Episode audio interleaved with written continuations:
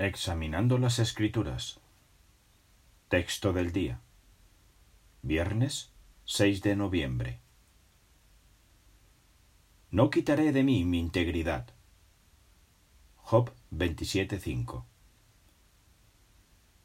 Como sabemos que somos imperfectos y que cometemos muchos errores, puede que nos preguntemos, ¿debemos ser perfectos para ser íntegros? Claro que no. Jehová no se concentra en nuestras faltas.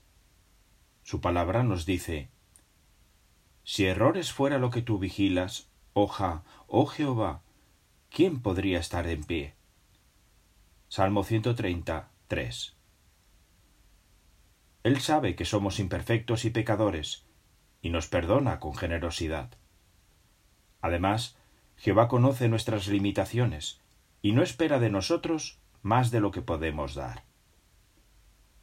La clave para que seamos íntegros es el amor.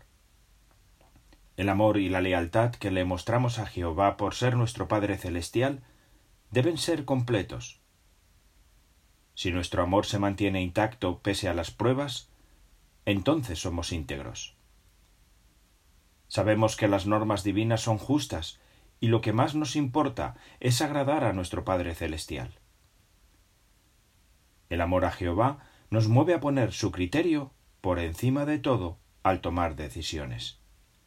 Así demostramos que somos íntegros.